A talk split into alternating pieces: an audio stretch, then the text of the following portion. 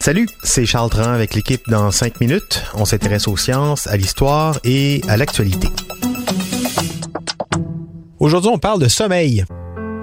Après une grosse journée de travail et une soirée pas reposante, c'est enfin le moment du dodo. Vous vous assoupissez tranquillement quand tout à coup, vous sursautez violemment dans votre lit. Mais pourquoi cela survient-il? Quelques réponses sur ces sursauts avec Hélène Lorrain. On appelle ces sursauts des secousses hypniques. Entre 60% et 70% de la population en ferait l'expérience.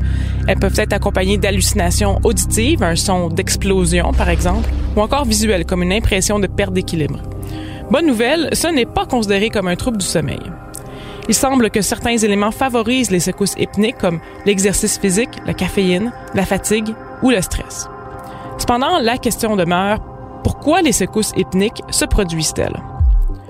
On doit prendre un petit détour pour expliquer l'hypothèse principale quant aux secousses hypniques. Quand on dort, nous sommes paralysés.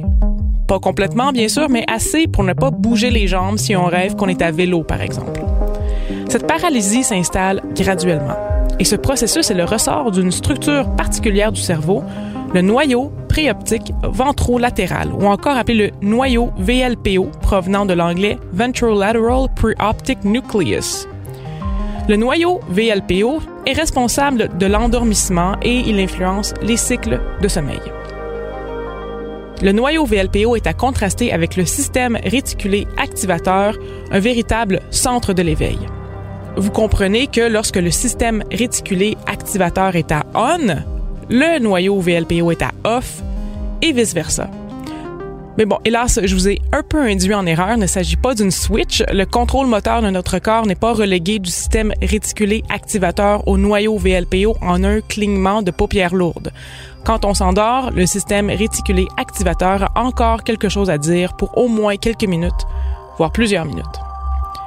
À mesure que la paralysie de notre sommeil s'installe, à mesure que le noyau VLPO prend le contrôle de notre sommeil, l'énergie qui nous reste de la journée nous secoue selon des mouvements rapides et aléatoires.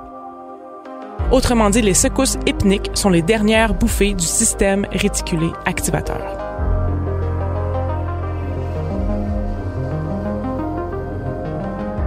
Et les rêves dans tout ça. Je sais pas si êtes comme moi, mais dans mon cas, 90% de mes secousses hypniques se font alors que je suis en train de rêver. Je perds l'équilibre, je glisse et je tombe dans un précipice et c'est le sursaut.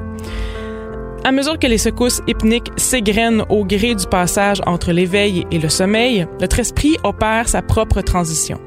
La pensée se relâche, se libère et on rêve. Les stimuli du monde extérieur s'éteignent les uns après les autres à chaque seconde où l'on s'endort. Les secousses hypniques constituent cependant un stimuli trop proche de nous-mêmes pour échapper à la pensée qui s'endort. Ce sont des mouvements de notre propre corps, après tout. Notre esprit inclut les secousses dans nos rêves, illustrant par le fait même cette superbe capacité du cerveau à créer des récits plausibles ou à peu près plausibles, même lorsque la pensée est relâchée et improvise, comme au moment où l'on s'endort on s'invente des histoires en rêve pour accompagner nos secousses hypniques. On est très fort. Ça dit, moi, euh, je sais pas si j'en fais des secousses hypniques. Je pense que je fais partie des 20-30% de la population qui n'en fait jamais ou rarement l'expérience. Merci quand même, Hélène Lorrain.